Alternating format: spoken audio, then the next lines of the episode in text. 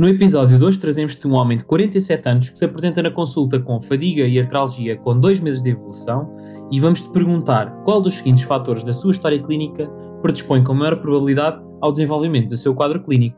Olá e sejam muito bem-vindos ao podcast 96 Segundos. Somos um podcast de educação médica português em que resolvemos casos clínicos em tempo real. Convido-vos desde já a visitarem o site medapprentice.com, onde poderão ler uma explicação mais detalhada deste caso clínico.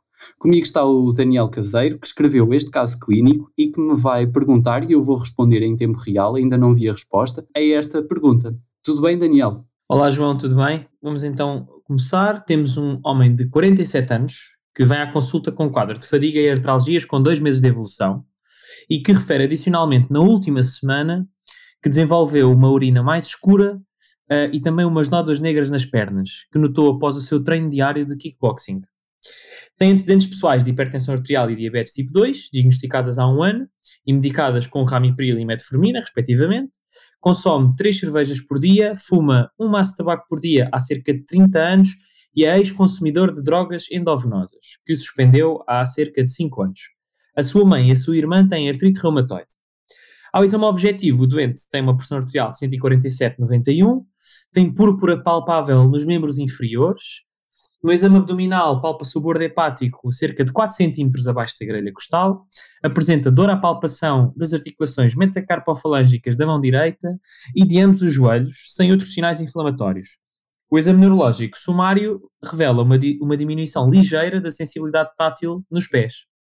Analiticamente, o que é que temos? Uma hemoglobina 10.8, portanto uma anemia, com leucócitos e plaquetas normais, um azotureico de 23 com uma creatinina de 1.6, portanto aqui eventualmente uma lesão renal, já provavelmente sugerir uma etiologia uh, renal intrínseca, uma AST, uma AST de 57, uma ALT de 65, portanto ambas aumentadas, e depois temos um fator reumatoide que é positivo, com um antipéptido citrulinato cíclico que é negativo, uma hipocomplementémia com C4 baixo e C3 ligeiramente diminuído. Depois foi realizado um exame sumário de urina que revelou hematoproteinúria, eritrócitos dismórficos e cilindros eritrocitários no sedimento urinário. E agora a questão que eu coloco é qual dos seguintes fatores da história clínica predispôs com maior probabilidade ao desenvolvimento deste quadro clínico? É aqui que te convidamos a fazer uma pausa no podcast e discutires este caso clínico com um colega, qual será o caminho mais rápido para chegar à resposta certa. Bem, Daniel, temos aqui um caso clínico muito, muito interessante. Um, temos um senhor com síndrome articular crónico, que parece ter um envolvimento hepático, uh, parece ter um síndrome nefrítico uh, e tem também esta púrpura palpável sem trombocitopenia. Eu, com estas alterações, construo aqui um, um raciocínio. Será, um, este doente podia ter uma hepatite C, uh, uma hepatite C crónica. Ele consumia drogas intravenosas e tem este rebate hepático. Uma complicação da hepatite C seria crioglobulinas. E as crioglobulinas explicam o envolvimento uh, renal e o envolvimento uh, cutâneo. Portanto, em termos de fatores de risco, aqui eu pensaria em uh, nas drogas eh, intravenosas que este doente consumia. Pronto, gostava de ver as opções de resposta.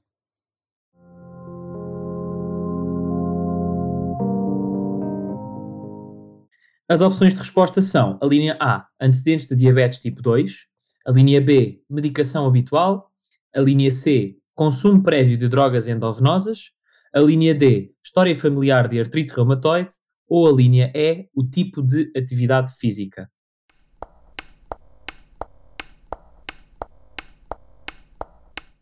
Bem, aqui um, a, a, hipótese está alinhada com o meu raciocínio. Uh, uma complicação, uma doença uh, transmissível por drogas intravenosas é a hepatite C. Hepatite C uh, é um vírus que afeta o fígado e que está associado à doença das, crio, da, das crioglobulinas, que explicaria muitos dos sintomas que este doente apresenta. Portanto, aqui um, esta linha alinha-se com o meu pensamento inicial, vou bloquear a opção C, consumo prévio de drogas endovenosas. Daniel, qual é a resposta certa? Então, um, João, antes de mais, uh, parabéns pelo raciocínio, porque de facto, porque de facto é foi um raciocínio muito bom e, e acertaste, a linha, a linha correta é de facto a linha C, o consumo prévio de drogas endovenosas, e é precisamente isso que estavas a falar. Portanto, este doente apresenta um quadro de fadiga, púrpura, artralgias e depois tem um envolvimento renal e neuropatia periférica, e tudo isto se encaixa num quadro de crioglobulinemia mista. E estes quadros de crioglobulinemia mista uh, que estão muito associados a, a, estados de infecção, à inflamação crónica, e 80 a 90% dos casos é geralmente devido à infecção crónica pelo vírus da hepatite C. Como sabem, o consumo de drogas endovenosas é um risco. Qual é assim a fisiopatologia por trás da infecção do, do, do vírus da hepatite C ou da infecção crónica causar esta crioglobulinemia? Existe assim algum mecanismo? Pronto, as crioglobulinas são imunoglobulinas séricas, precipitam a temperaturas inferiores a 37 graus e que há vários tipos, isso é importante, antes de mais, temos um tipo 1, que é uma produção de uma IG monoclonal e geralmente isso está associado a, por exemplo, gamapatias ou pronto, neoplasias produtoras de, de plasmócitos, por exemplo. Sim, uma produção primária uh, hematológica de, de, anticorpos que precipitam. Exatamente. E depois, uh, as crioglobulinémias mistas, em que nós temos as, as IGs policlonais, geralmente estão associadas de facto a estes estados de infecção ou de inflamação crónica em que o nosso sistema imunitário acaba por reagir de uma forma inespecífica e de produzir, uh, o nosso sistema imunitário acaba por produzir muitas imunoglobulinas e por isso é que há esta produção policlonal. Então a crioglobulinemia está sempre a ser ativado até que produz tantas imunoglobulinas que elas começam a ter uma qualidade inferior e a precipitar nos, nos tecidos. É isso, Daniel? Exato, começam a reagir, exatamente. Uh, e estas crioglobulinas acabam por, eh, por se depositar sob a forma de, de complexos imunes em determinados órgãos e causar este síndrome, esta síndrome de, de, de vasculite crioglobulinémica com, com este envolvimento atípico, não é? Com esta tríade de fadiga, artralgias e, e púrpura, e depois também tendo envolvimento de outros órgãos, não é? Envolvimento renal, síndrome frítico, neuropatia periférica, isso são tantas também que, que também se começam a depositar. E só, só uma coisa que eu acho interessante é que o vírus da hepatite C uh, é um vírus de RNA. Um, e o facto de ser um vírus de RNA, isso traduz-se a que tenha uma variabilidade antigénica superior. E isso traduz-se em uh, glicoproteínas do seu envelope que, que, que, sejam altamente variáveis e que, e que estejam sempre a mudar. Uh, e isso também contribui para um estímulo superior do sistema imunitário, que está ali a produzir uh, mais anticorpos e, e, mais anticorpos diferentes contra aquele vírus da hepatite C, e talvez isso traduza no facto da hepatite C dando uma infecção hepática crónica, assim com uma estimulação policlonal do sistema imunitário, a estar mais associada a, a síndromes de crioglobulinas. Exatamente. Um, no entanto, nunca esquecer que uh, a crioglobulinemia mista pode estar associada a outras infecções, só que a esmagadora maioria geralmente é causada pela, pela hepatite C. Atenção que muitas das vezes, muitas das vezes vocês podem ler, para os nossos ouvintes, podem-se ler em manuais que este é um quadro de crioglobulinemia mista essencial, mas este termo caiu em desuso porque já sabemos que a maioria deles acaba por estar associada à hepatite C. Portanto, a crioglobulinemia mista essencial é apenas quando nós não encontramos uma causa, está bem? Uh, que é assim uma curiosidade uh, interessante. Aqui nas análises laboratoriais uh, referias um fator reumatoide positivo, mas os anticorpos anti-CCP estavam negativos. O que é que tu querias transmitir com esta informação? Ok, boa, boa bom olho aqui para, para o enunciado e isto era precisamente para uh, combater um dos, um dos principais distratores desta pergunta.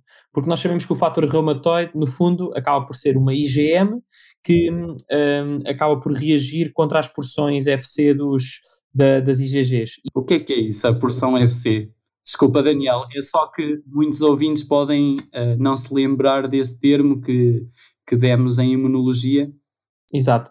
Uh, portanto, a porção FC acaba por ser aquela que se liga, aquela que se liga mais ao, aos macrófagos, por exemplo, portanto, às células, do, do, às células fagocíticas, e depois temos a, a, porção FAB, e essa porção FAB é aquela que se acaba por ligar eh, pronto, aos antigénios, uh, no fundo.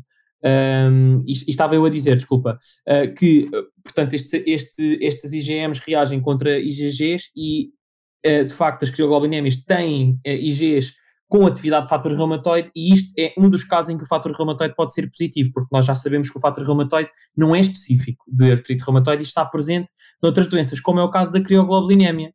Um, e, portanto, uh, aqui eu coloco o CCP, o, o, portanto, o péptido citrullinado cíclico, porquê? Porque sabemos que é, um, que é um anticorpo que é muito específico para a artrite reumatoide.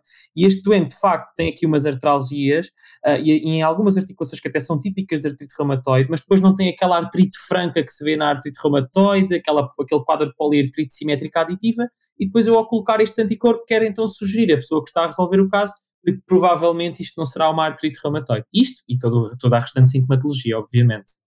Deixa-me só sintetizar o que tu disseste para os nossos ouvintes lá em casa. O fator reumatoide é um anticorpo contra um anticorpo. Um, é uma IgM que o nosso corpo produz de forma autoimune contra a porção FC, que é aquela parte dos anticorpos que se liga aos, aos macrófagos e, e, os ativa, e, e aos linfócitos, e, e que os ativa também. Portanto, doenças em que temos uma, um, um, aumento da produção de anticorpos, nomeadamente doenças autoimunes, como a artrite reumatoide, ou doenças uh, como as crioglobulinémias, uh, aumentam o risco de produzir fator reumatoide, porque temos mais anticorpos, mais crioglobulinas em circulação, há um risco maior de, um risco acrescido de produção autoimune de anticorpos contra esses anticorpos. Daí o fator reumatoide e essa é a fisiopatologia deste fator reumatoide que está nesta pergunta. Certíssimo, um, é isso mesmo. Depois, laboratorialmente, temos aqui outro, outro, outro dado que eu achei interessante colocar, que é o consumo de complemento. Um, nós sabemos que, nós sabemos que um, neste, nos, nos quadros de, glomerulo, de glomerulonefrite, síndrome nefrítico, nós podemos ter a deposição de complexos imunes com IGs uh, ou com complemento ou com ambas, e que depois isso pode levar à ativação de uma via alternativa ou de uma via clássica. A via clássica é aquela via que começa em C1, depois ativa C4, o restante cascata, e depois temos a, a, via, a via alternativa que começa logo pela ativação do, do C3 e que costuma estar associada a outras doenças, como por exemplo uma glomerulonefrite pós-streptocócica ou associada a uma endocardite, por exemplo. Isso, e este doente com uma síndrome nefrítica um, eu acho que qualquer leitor poderia colocar a hipótese ou, ou pensar no diagnóstico diferencial de uma glomerulonefrite prostreptocócica. Sim, claro, exatamente. Apesar daqui não termos nenhum dado que nos falasse sobre uma infecção uh, streptocócica, poderia ser um dos diagnósticos diferenciais. Mas pronto, seria o é contrário, seria uma ativação da via alternativa, em vez exatamente. da via clássica. Exatamente, aqui teríamos um consumo mais marcado de C3 relativamente a C4 e aqui temos um consumo dos dois, até com um predomínio mais de, mais de C4 tipicamente associado à, um, à, à crioglobulinemia. Um, que, é, que, que, também acontece na via clássica, porque a via clássica é C1, depois C4, depois C3. E a via alternativa entra logo no C3, portanto também temos um bocadinho de consumo de C3 em, na via clássica. Acabamos por ter eh, o consumo de, de todos. Um, queria só deixar aqui uh, para os nossos ouvintes uh, um, um, uma, um, ensinamento importante relativamente à crioglobulinemia, então, já que falámos aqui desta etiologia. Portanto, sempre que nós temos este, esta, esta tria de fadiga por paratralgias e depois envolvimento renal, envolvimento neurológico, como neuropatia periférica, Uh, nunca se esqueçam que a, a, esmagadora maioria é causada por uh, hepatite C, mas também outras infecções que se podem logo excluir à partida porque podemos logo encontrar aqui uma causa. Portanto, hepatite, pelo menos hepatite C, a hepatite B e o HIV, que são infecções crónicas que se podem despistar muito rapidamente, uh, são uh, infecções que devemos sempre pesquisar na suspeita de, de crioglobulinemia. Okay, esse é o objetivo educacional desta pergunta, Daniel. Uh, sim, portanto, é, uh, em primeiro lugar, portanto, falar sobre a crioglobulinemia mista, que é uma vasculite de pequenos vasos, que tem esta, esta tríade sintomática e depois pode ter envolvimento renal e neurológico, e tem uma forte associação com infecções crónicas, principalmente pelo vírus da hepatite C. Muito, muito obrigado por eh, nos terem ouvido e estarem connosco a partilhar este momento. Obrigado, Daniel, por trazer esta, esta pergunta muito interessante. Uh, não se esqueçam de visitar o site medapprentice.com para continuar a aprender e ler uma explicação mais detalhada deste caso clínico. Uh, obrigado e até à próxima. Obrigado, João. Até à próxima e bom estudo para a PNA.